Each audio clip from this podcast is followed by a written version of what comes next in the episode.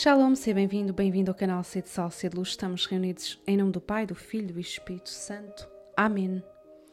Vinde, Espírito Santo, iluminar as nossas inteligências para que nós acolhamos e compreendamos as verdades em que vamos meditar. Maria, sede sabedoria, rogai por nós. Então, hoje é catequese número 11 e vamos meditar sobre o artigo 5 do Credo. Então, o que é que nós professamos no quinto artigo do Credo? Professamos que Jesus Cristo desceu à mansão dos mortos e que ressuscitou ao terceiro dia, conforme as Escrituras. E o que quer dizer esta expressão desceu à mansão dos mortos? Quer dizer que Jesus Cristo experimentou a morte como nós. Ou seja, a separação da alma e do corpo, e que através da sua morte ele venceu a morte e o demónio. Através da sua morte ele deu-nos a vida. Então, descendo ao lugar dos mortos, Jesus libertou da morte aqueles que tinham morrido na amizade com Deus, antes de, de ele ter vindo ao mundo. Não é? Ele desceu à mansão dos mortos como Salvador e Libertador. A mansão dos mortos também é chamada nas Sagradas Escrituras como inferno, ou Sheol, ou Hades. E Jesus Cristo não desceu lá para libertar os condenados, não é? aqueles que recusaram Deus e a sua misericórdia. Esses permanecem e permanecerão lá por toda a eternidade. É. O inferno não é querido por Deus. As pessoas é que não querem aceitar Deus e a sua misericórdia. Então o inferno é essa separação eterna de Deus. Não há volta a dar. Jesus Cristo ressuscitou ou reencarnou? O Senhor ressuscitou verdadeiramente e apareceu a Simão dizem-nos as Sagradas Escrituras. Jesus Cristo ressuscitou com o seu corpo e com a sua alma na, sua, na plenitude da sua divindade. Né? Os cristãos não acreditam, nem se devem envolver em religiões, nem em práticas que professam a reencarnação ou a existência de energias ou coisas parecidas, como o esoterismo ou as religiões orientais, né? nomeadamente o, o budismo e o hinduísmo com suas práticas. Então a culpa não é do karma nem das más energias, como nós ouvimos hoje em dia muitas vezes. É, nós não vamos ter outras vidas para nos purificarmos, nem para nos convertermos, nem vamos reencarnar em pedras, nem animais, nem em vegetais. Não, nós só temos esta vida para aceitarmos Jesus Cristo, para nos convertermos a Ele e ao seu Evangelho. Então, se nós queremos mais na reencarnação do que na ressurreição, temos que pedir ao Senhor que venha purificar e aumentar a nossa fé. Né? Temos que procurar instrução na fé. Então, precisamos estar atentos para não confessarmos uma coisa com a nossa boca e professarmos outra coisa com as nossas vidas. Porque ou somos Jesus Cristo ou não somos Jesus Cristo. Né? Ele não quer um coração dividido. A ressurreição de Jesus foi um ato real ou simbólico? Aconteceu mesmo?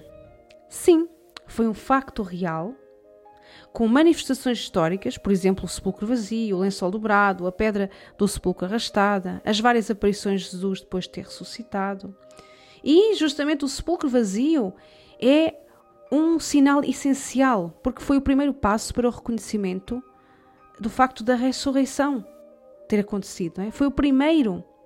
E foi primeiro para as mulheres que na manhã da ressurreição foram ao sepulcro, depois para Pedro, depois para o discípulo que Jesus amava, que vai afirmar que ao entrar no sepulcro vazio e ao descobrir os lençóis no chão, viu e acreditou.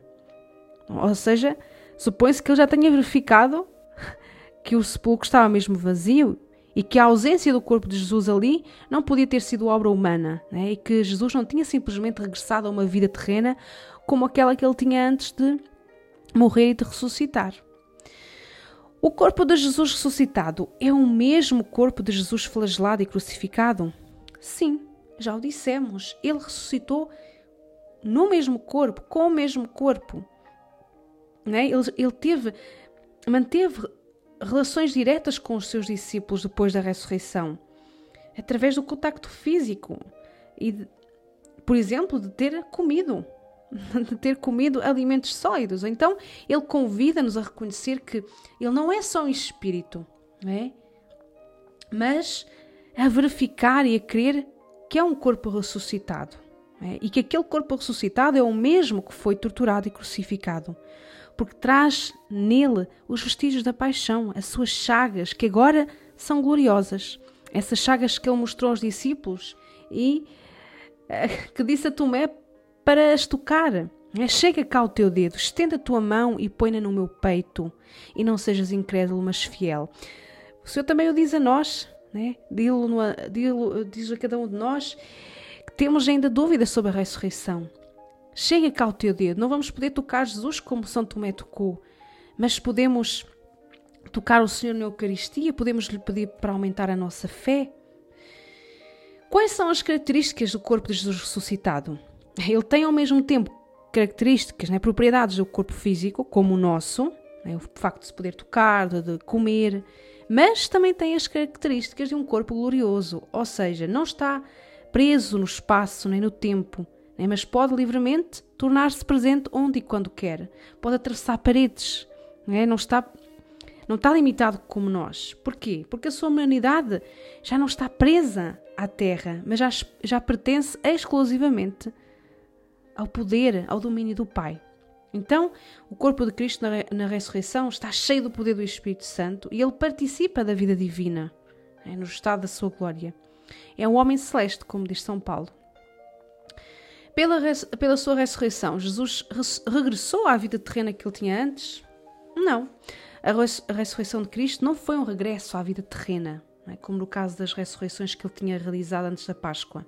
Né? Por exemplo, a filha de Jairo, o jovem Naim, ou Lázaro. Né? Aqueles eh, foram factos milagrosos, mas as pessoas uh, miraculadas depois voltaram a ter uma vida terrena normal e mais tarde morreram, não é? A ressurreição de Cristo não é assim. Ela é diferente. No seu corpo ressuscitado, ele passa do estado de morte a uma outra vida. Esta vida plena, vida eterna, que vai para lá do tempo e do espaço. Quem é que realizou a obra da ressurreição? Toda a Trindade, mas de forma especial o Espírito Santo, porque Ele é que é o Senhor que dá a vida. Então a ressurreição é uma intervenção transcendente do próprio Deus na criação e na história, porque foi um facto histórico, não é? Se não tivesse acontecido, se Jesus tivesse morrido e não tivesse ressuscitado, nós não estaríamos aqui. Não existiria a fé cristã, não é? Tudo teria morrido no sepulcro. É? Então a ressurreição, as, as, na ressurreição, as três pessoas divinas agem, elas atuam em conjunto, cada uma com a sua originalidade.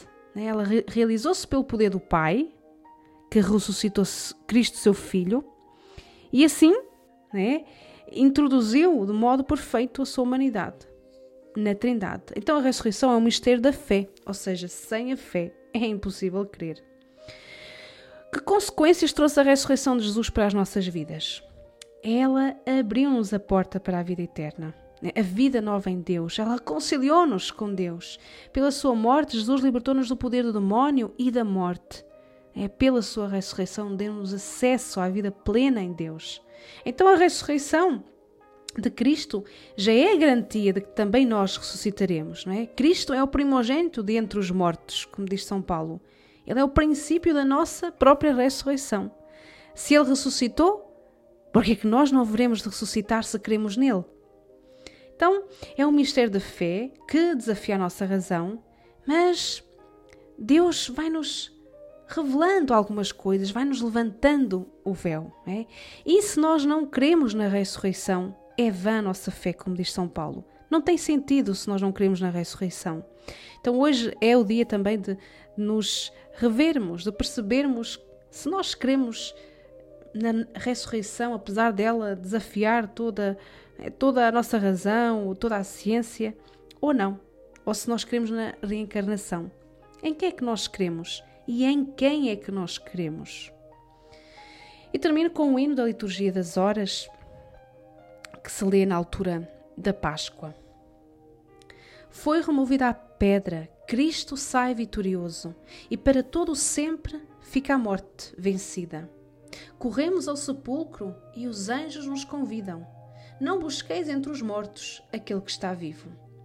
Libertos da tristeza, do pecado e da morte, cantamos o mistério desta Páscoa florida.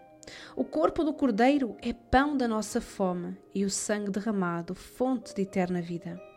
Porque o dia se acaba e as sombras vão caindo fica sempre conosco, Senhor da eterna glória.